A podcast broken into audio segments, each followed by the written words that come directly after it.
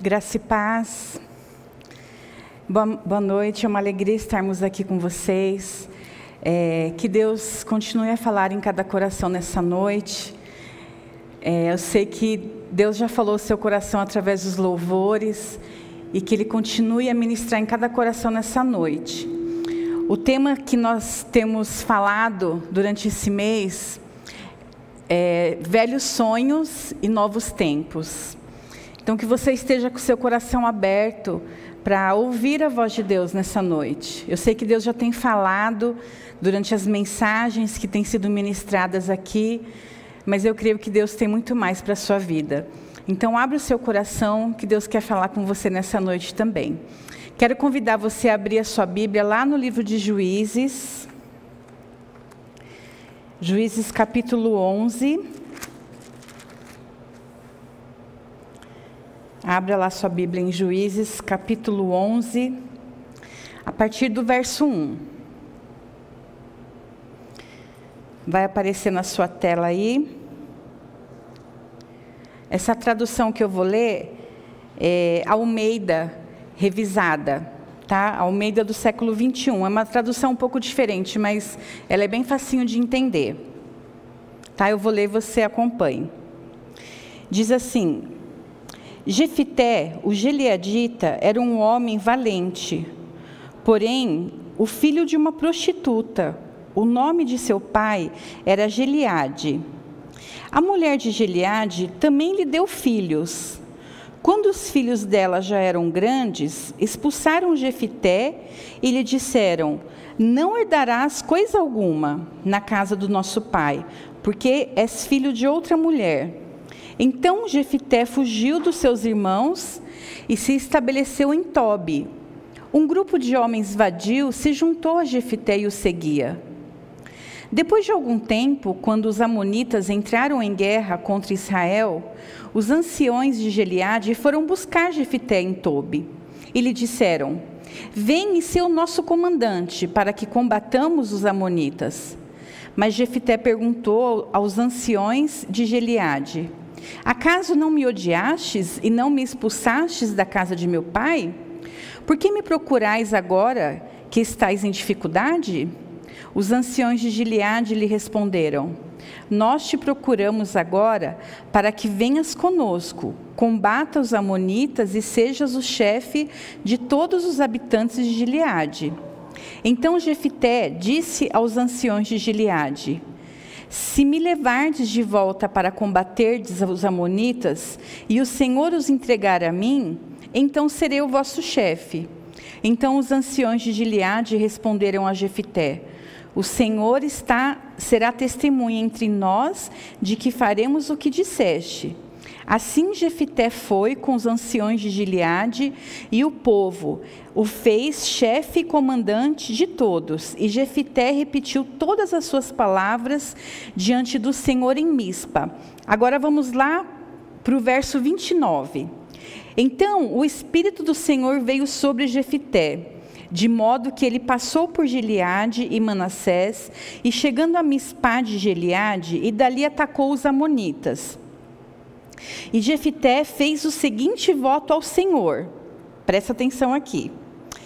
Se entregares os amonitas nas minhas mãos, qualquer um que sair da porta da minha casa ao meu encontro, quando eu voltar da vitória sobre os amonitas, será do Senhor. Eu oferecerei em holocausto e assim Jefité foi ao encontro dos amonitas para guerrear contra eles, e o Senhor os entregou nas suas mãos. E Jefité lhes expôs grande vitória, grande derrota, conquistando 20 cidades, desde Aroer até Minete, Abel, Queramim.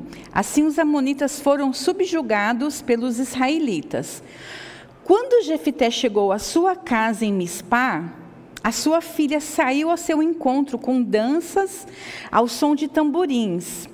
E ela era sua única filha, além dela não havia outro filho e nem filha. Logo que a viu, ele rasgou as vestes e gritou: Ai de mim, filha minha, estou muito abatido. E tu és a causa da minha desgraça, pois fiz um voto ao Senhor e não posso voltar atrás. E ela lhe respondeu: Meu pai, se fizeste um voto ao Senhor, faze comigo o que prometeste. Pois o Senhor te vingou dos teus inimigos, os Amonitas. E ela continuou: Concede-me somente dois meses para vagar pelos montes e chorar com as minhas amigas, porque jamais me casarei. Vai, disse ele. Deixou que fosse por dois meses. Então ela se foi com as amigas e choraram pelos montes, porque jamais se casaria. E ao fim dos dois meses ela voltou ao seu pai e ele cumpriu seu voto para com ela. Assim ela nunca conheceu um homem intimamente. Disso surgiu o costume em Israel. De todo ano, os israelitas eram, eram, iam lamentar por quatro dias a filha de Jefité, o Gileadita. Até aqui, vamos orar? Pai Santo, Pai de amor, queremos te agradecer, meu Deus, pela tua palavra que nós lemos neste momento. Deus, que esta palavra, Deus, possa invadir cada coração neste momento, que ela venha transformar as nossas vidas, ó Pai, que ela venha restaurar sonhos, ó Pai, nesta noite, que nós possamos, ó Deus, estar atentos, ó Deus, à tua voz, ouvir a tua voz e obedecer ao teu chamado. Pai, alcança cada coração nesta noite, Pai, e que nós possamos unicamente ouvir a tua voz. Eu me esvazio, Senhor, de mim mesma nesta noite e peço a Ti, Espírito Santo de Deus, que o Senhor use a minha vida para a tua glória, Pai. Em nome de Jesus é que nós oramos. Amém. Amém. É uma história um pouquinho longa, né? Nós lemos bastante versículos aqui da palavra de Deus, mas foi necessário nós lermos todos esses versículos para que você pudesse entender um pouquinho da história. Quem é Jefité? Jefité foi um juiz, tá? Na época ali dos israelitas, né? Vamos lembrar lá, Moisés saiu lá do, do, do Egito, né? Levou o povo ali para a conquista de Canaã. Entraram ali somente Caleb e Josué na terra prometida de Canaã. E, e dali de Josué e Caleb, né, o povo foi crescendo. Tá? E depois de 300 anos que aconteceu essa história, o povo já, já tinha conquistado a terra prometida, Canaã, eles já estavam ali, né, é, é, habitando naquela, naquela terra, já as tribos divididas, estava tudo certinho já. Tá?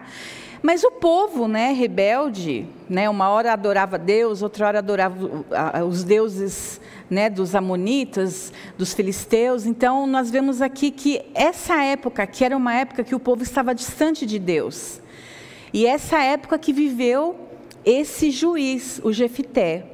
E o que, que aconteceu aqui com o Jefité? Ele nasceu numa família, né? Aqui a Bíblia fala, né, o nome do pai dele, é, Geliadita né? Seu pai era, era o Geliadita. Ele nasce aqui nessa casa, né? De um Geliadita. E esse homem, ele se casa com uma prostituta. E Jefité é fruto né, dessa, dessa união do Geliadita com a prostituta. Nasce Jefité. Só que esse Geliadita, ele tem outros filhos também. E aí, quando esses filhos crescem, o que, que aconteceu ali com Jefté? Ele acabou sendo desprezado, rejeitado pelos seus irmãos e pelo seu próprio pai. Né? Então, o texto que nós lemos, ele é bem claro quando ele fala que ele foi expulso da casa do seu pai pelos seus irmãos e ele foi habitar juntamente com um grupo de vadios, né? lá no, em Tobi, em uma outra cidade, numa outra região de Tobi. Então ele foi rejeitado. Né? Além de ser filho de uma prostituta, ele acabou sendo rejeitado pela sua própria família. E aí o que, que aconteceu? Como aquela época era uma época de guerra, né? era conquista das terras ali, então o povo ali vivia em guerra. E os amonitas se levantaram novamente para guerrear contra os israelitas, requerendo a terra de volta. Né? E aí o que, que aconteceu? Aquelas pessoas que rejeitaram Jefté, os seus parentes, foram atrás dele, chamando ele para poder guerrear contra os amonitas. Porque a Bíblia fala que o texto que nós lemos que Jefté era um homem de guerra, era um homem valente. Então aqueles homens sabiam que Jefté, Jefté era um homem valente, que ele poderia ganhar aquela guerra. E aí eles vão atrás de Jefté né, fazem uma proposta ali para ele que se ele aceitasse guerrear, né, ir para a guerra, que ele seria o comandante dele. Ou seja, de uma situação que ele saiu da casa do seu pai de rejeição, né, praticamente enxotado, ele saiu ali da casa dos seus pais. Nesse momento aqui, ele está num, numa situação em que ele é considerado um guerreiro é, e é colocado diante dele um posto de comandante. Se ele aceitasse participar da guerra, ele seria colocado ali como líder deles todos, como um comandante, né? E aí ele vai, eu pulei um pouco desses versículos aqui, esses, esses versículos que eu pulei, vai contar o que, que aconteceu ali, qual era a situação da, da, da, das terras, por que eles estavam guerreando, porque eles queriam conquistar aquela terra. Por isso que eu pulei nessa parte, mas você em casa pode estar lendo esse capítulo todo para você entender tá, o contexto. E aí ele é, ele é convidado, né, ali pelo, pelos seus parentes, né, pelo povo ali a, a voltar novamente para guerrear e conquistar novamente né, a, a, vitória ali para aquele povo. E aí ele vai e faz um voto a Deus, né, que é a grande chave aqui desse texto. Ele faz um voto ao Senhor, ele diz assim: Senhor, se eu for para a guerra e vencer, a primeira pessoa que vier ao meu encontro após a guerra, eu vou oferecer ao Senhor como holocausto. E aí, o que, que acontece? Ele vai para a guerra. E ele vence a guerra. Né? A Bíblia fala que o texto que nós lemos, ele, vence, ele conquistou mais de 20 cidades ali. Ou seja, foi uma grande vitória que Jefté teve. E aí ele retorna para sua casa. E quando ele chega na sua casa, a pessoa que vem ao seu encontro, dançando, né, feliz porque o pai havia ganhado a guerra, é justamente a sua própria filha. E a Bíblia fala que era sua única filha. E a hora que ele encontra a filha dele ali, ele começa a chorar desesperadamente. Ele fala: Minha filha, você é o motivo da minha desgraça. Porque eu fiz um voto que eu ofereceria a você como holocausto se eu ganhasse a guerra. E aí ela, ela chora também, né? ela também se entristece, e aí ela pede para que ela vá durante dois meses chorar pelos montes ali com as amigas dela, que ela não iria se casar. Né? E ali ele cumpre o voto. Nesse, nessa, nessa, nesse ponto específico aqui do holocausto, né, há, há, dois, há duas, dois posicionamentos. Se você for pesquisar, alguns pastores acreditam que realmente foi um holocausto que Jefté fez da filha dele, que ele sacrificou a sua filha, né? E alguns algumas linhas teológicas vão acreditar que era um, um, um, voto de castidade, que ela não iria se casar né? Porque o texto fala que ela foi chorar nos montes porque não iria se casar. Tá? Mas eu não quero entrar nesse debate teológico com você nessa noite, tá? Não vou entrar nesse questionamento. Aí você pesquisa e quem você acha que né, se, é, se, foi um, um, holocausto humano ou se foi um sacrifício, um voto de castidade.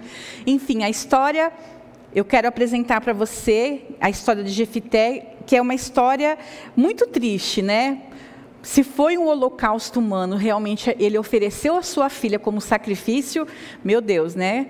Mas também se foi algo de um, um, um, voto de castidade, né? Imagina você oferecer a sua filha para que ela não se casasse, também é algo muito triste. É, trazendo você agora para esse contexto histórico, e nós vamos falar agora do tema sobre os velhos sonhos e os novos tempos. Por que, que eu contei essa história de Jefité? Por que, que a gente está trazendo à memória né, essa história desse juiz Jefité? Irmãos, quando nós falamos sobre sonhos, é, iniciamos o ano agora, geralmente quando nós começamos o ano, nós temos o costume de fazer uma lista, né? De sonhos, né? De objetivos, né, de desafios. Quantos de nós, né? Todos os anos nós começamos o ano. Esse ano aqui, né? Eu quero é, terminar a faculdade. Esse ano aqui eu quero me casar, é, ter minha casa própria, emagrecer, né? Ter uma vida mais saudável. Enfim, a maioria das pessoas começam todos os anos com sonhos, não é assim? Com desafios, né? com, com, é, com, esse, com esse desejo de, de ver a vida melhor, né? de ter algo melhor na sua vida. E isso é muito bom, né? não tem problema nenhum nisso. Mas eu quero fazer uma pergunta para você nessa noite. Nessa sua lista de sonhos, nessa sua lista de desejos, nessa sua lista de projetos, qual lugar Deus ficou? Os sonhos de Deus para a sua vida. Aquilo que o Senhor sonhou para a sua vida. Qual foi o lugar que você reservou da sua lista para o Senhor, para Deus?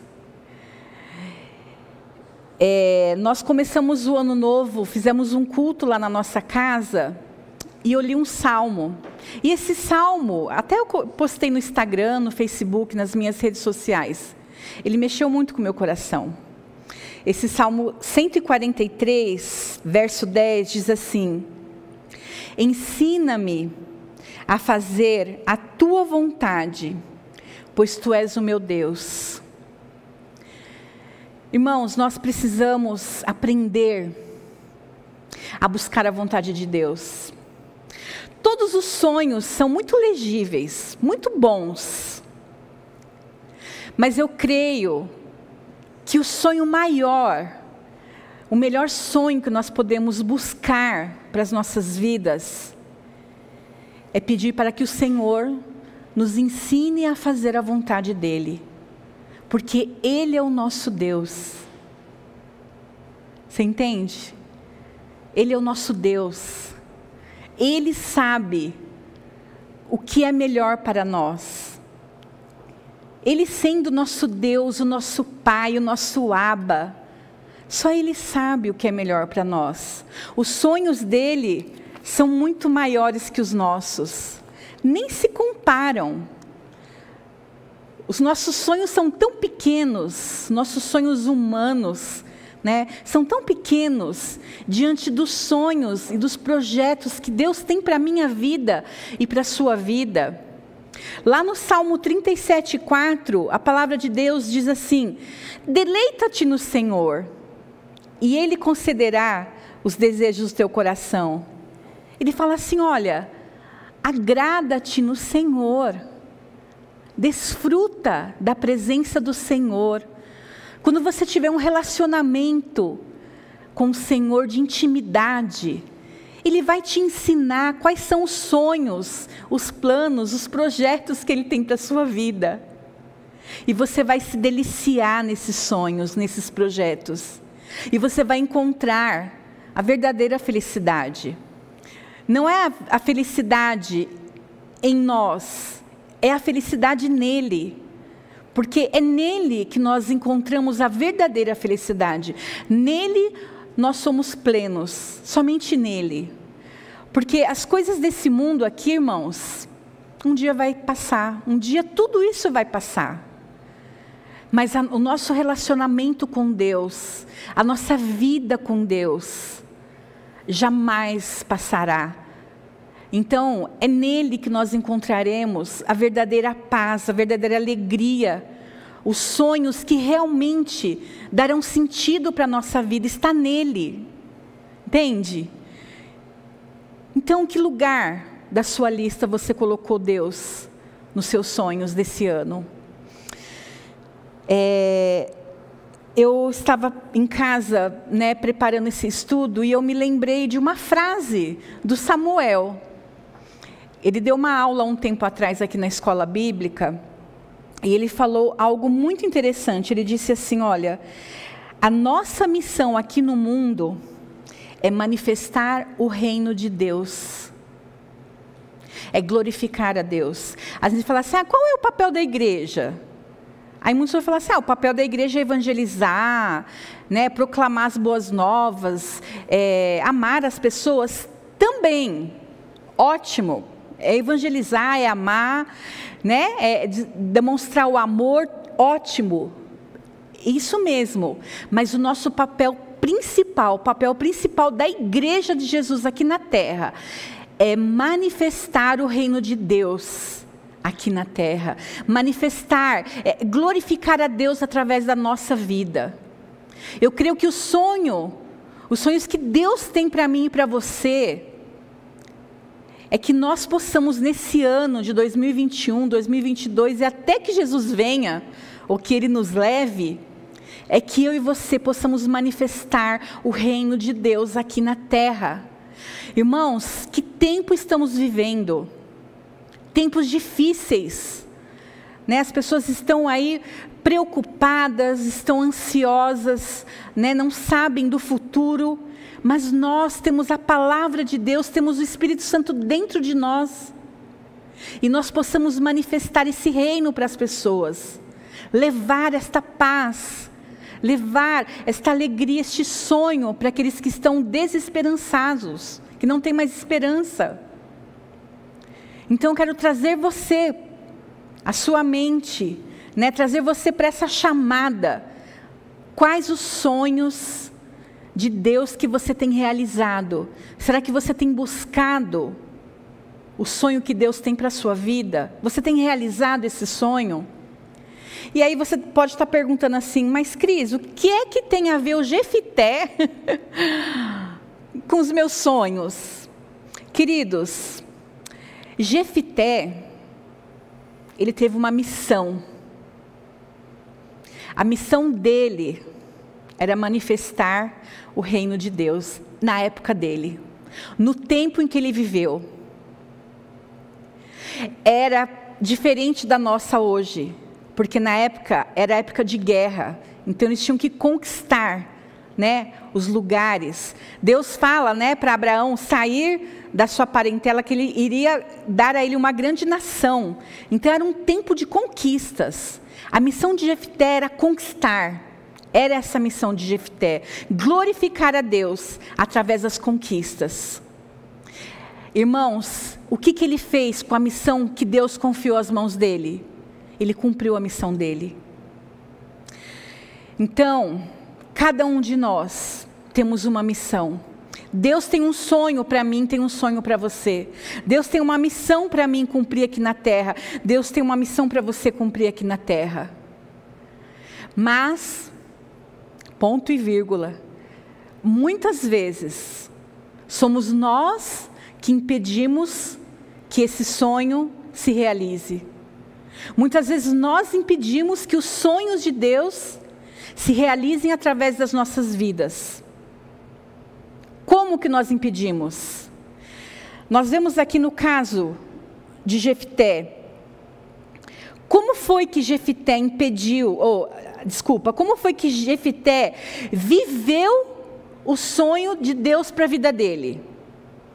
Ele não permitiu que o passado ditasse as regras na, vi, na vida dele. Se lembra lá no comecinho que nós lemos? Jefité, ele foi um filho de uma prostituta. Ele foi rejeitado pelos seus próprios irmãos. Ele foi expulso da sua casa. E ele foi morar num grupo de homens vadios, pessoas que é, não tinham é, como eu posso dizer, pessoas que tinham muitas dificuldades, pessoas que estavam à margem da sociedade. Ele foi morar juntamente com essas pessoas. Ele foi rejeitado pela sua própria família. Irmãos, muitas vezes nós impedimos os sonhos de Deus nas nossas vidas porque nós ficamos presos ao passado. Se Jefité tivesse ficado preso, aquilo que havia acontecido com ele no passado, ele daria mil desculpas para Deus. Ele poderia falar assim: Olha, ah, Senhor, eu não vou para essa guerra. Poxa, minha mãe era uma prostituta. Eu fui rejeitado pelos meus irmãos. Eu morei, eu fui, eu morei com vadios, com pessoas que não tinham nada para me oferecer.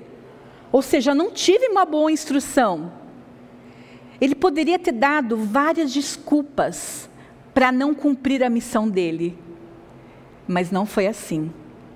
Jefité não olhou para o seu passado, mas ele olhou para aquilo que Deus tinha para a vida dele. Ele focou na sua missão.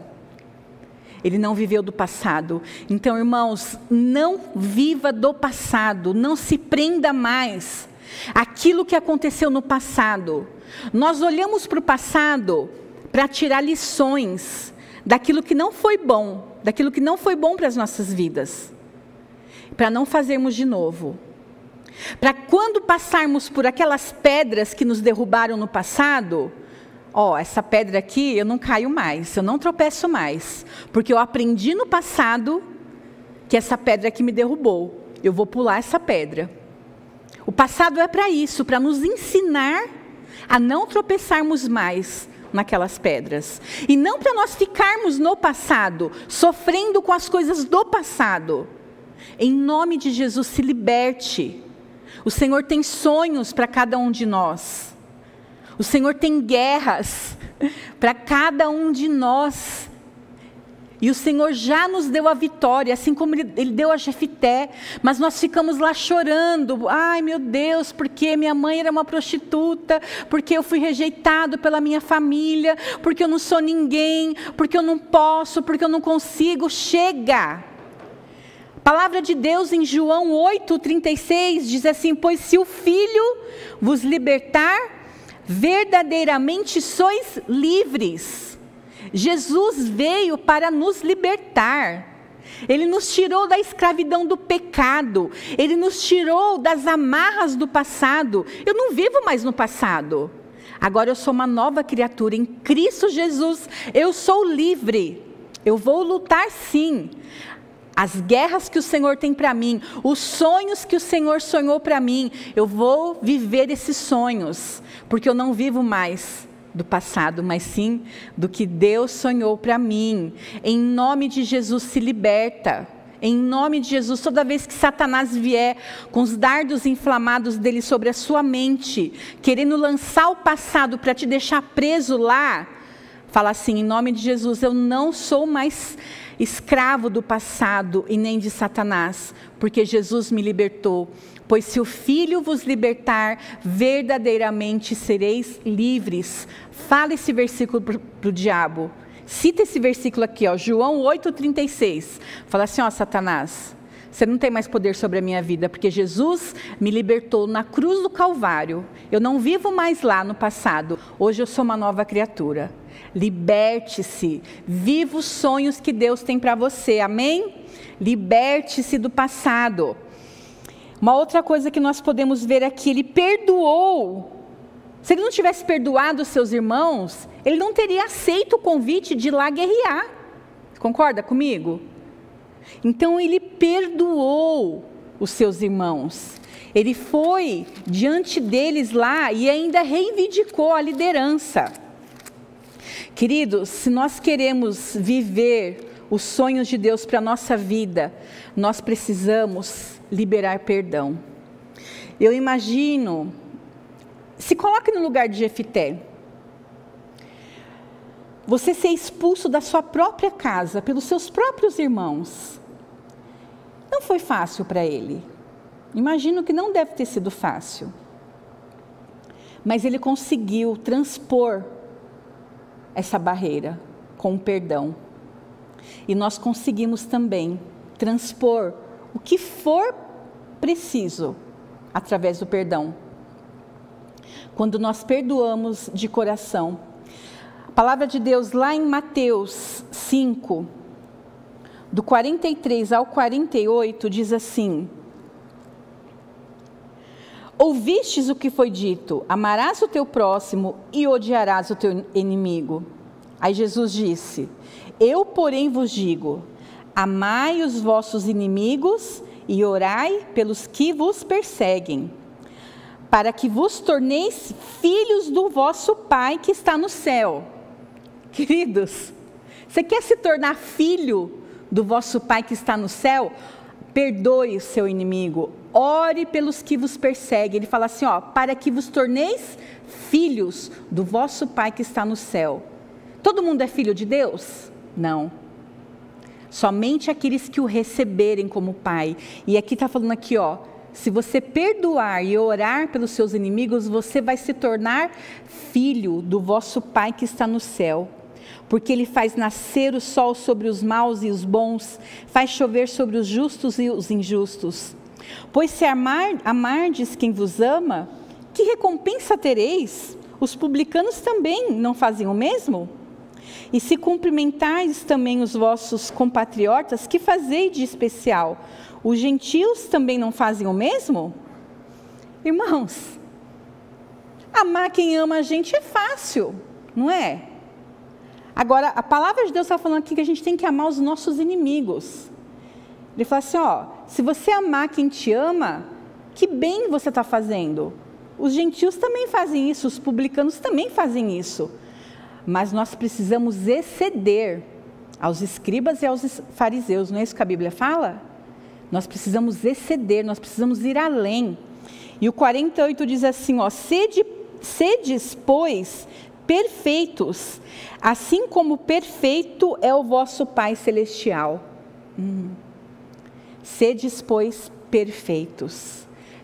Irmãos, a perfeição nós vamos encontrar em Jesus. Ele nos ajuda a perdoar. Ele nos ajuda a orar por aqueles que nos perseguem. Ele que nos ajuda a prosseguir. Não é na nossa força, porque na nossa força nós não conseguiremos perdoar, né? Nós não conseguiremos amar, não conseguimos orar pelos que nos perseguem, mas através do poder do Espírito Santo nós conseguimos. Então ele fala: olha, sede perfeitos, como vosso Pai que está no céu é perfeito. Busque a perfeição nele. Através dele nós conseguiremos perdoar. Então Jefité, ele fez isso, ele buscou, ele perdoou e ele foi para cima, ele foi para a guerra. Ele foi cumprir o sonho que Deus tinha para a vida dele. Uma outra coisa aqui que nós vemos no verso 34, no 35, quando Jefité ele entrega a sua filha, né? Então, como posso viver os sonhos de Deus para minha vida? Queridos, essa parte aqui é muito forte. É, se eu desejo viver os sonhos de Deus para minha vida, eu preciso amar a Deus acima de todas as coisas. Quando Jefité fez aquele voto de que se ele ganhasse aquela guerra, ele iria oferecer a primeira pessoa que, a primeiro ser vivente que viesse em direção a ele, ele jamais imaginaria que seria sua própria filha. Por isso que a Bíblia fala que quando ele voltou da guerra, que a primeira pessoa que veio de encontro ele foi a sua filha, ele chorou assim amargamente. Porque ele teve que oferecer a própria filha em holocausto. E sabe o que Jefté fez? Ele cumpriu seu voto. Sabe por que Jefté cumpriu o voto? Porque ele amava Deus acima da filha dele. Ele amava Deus acima de todas as coisas. Irmãos, que lugar da lista de sonhos Deus está na sua vida? Será que você fez uma lista gigantesca das coisas que você quer para você? das coisas que você deseja para o seu egocentrismo.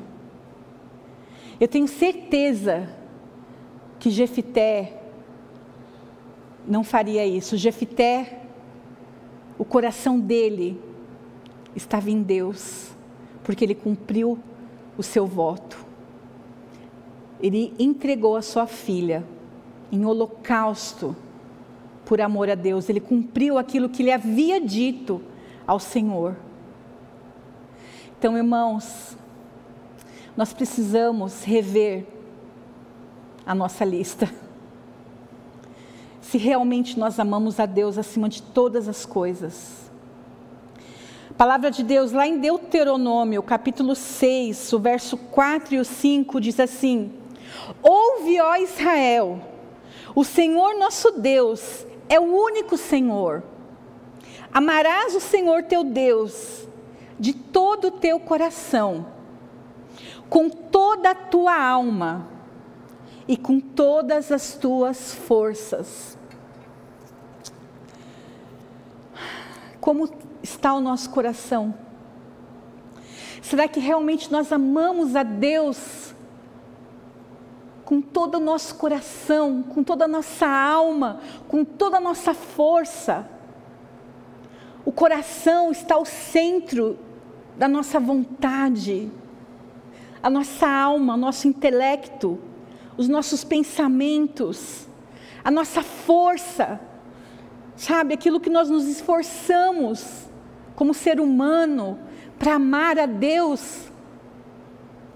Irmãos, quantas vezes nós abrimos mão da presença de Deus, abrimos mão do, do, do próprio Deus por coisas tão fúteis, por sonhos tão pequenos, por desejos tão pequenos que um dia vão se acabar.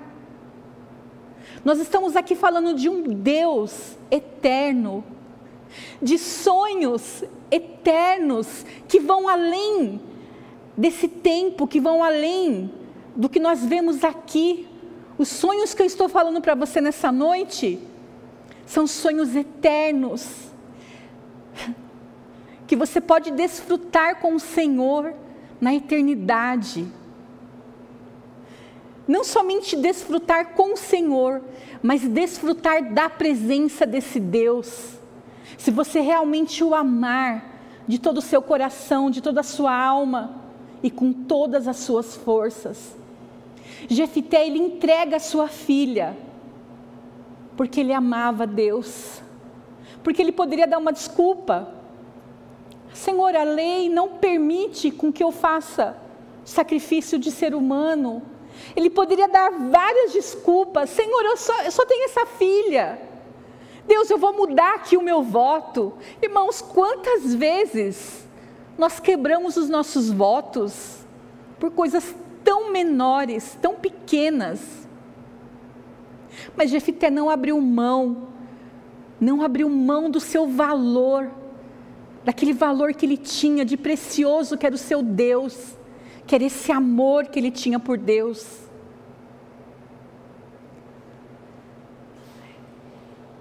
Salmo 61 diz assim: Ó oh Deus, tu és o meu Deus, eu te busco ansiosamente, a minha alma tem sede de ti, o meu ser anseia por ti, em uma terra seca e exaurida, onde não há água.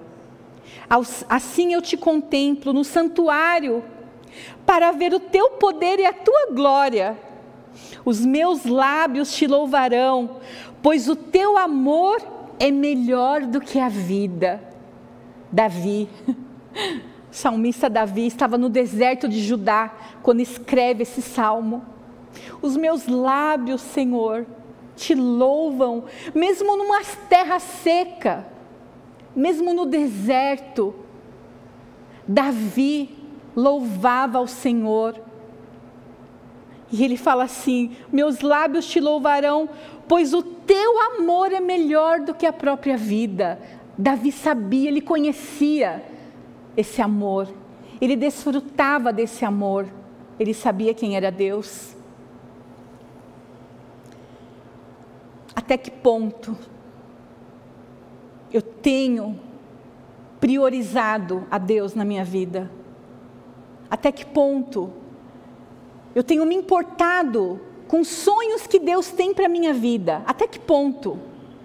Eu tenho deixado essa lista, a minha lista de lado, a minha lista tão medíocre, e tenho priorizado a lista de Deus com sonhos que Deus tem para a minha vida. Até que ponto? Eu peço a você e a mim que nós possamos rever a nossa lista. Porque Jefté, ele provou com atitude, com ações, o quanto os sonhos de Deus na vida dele eram importantes.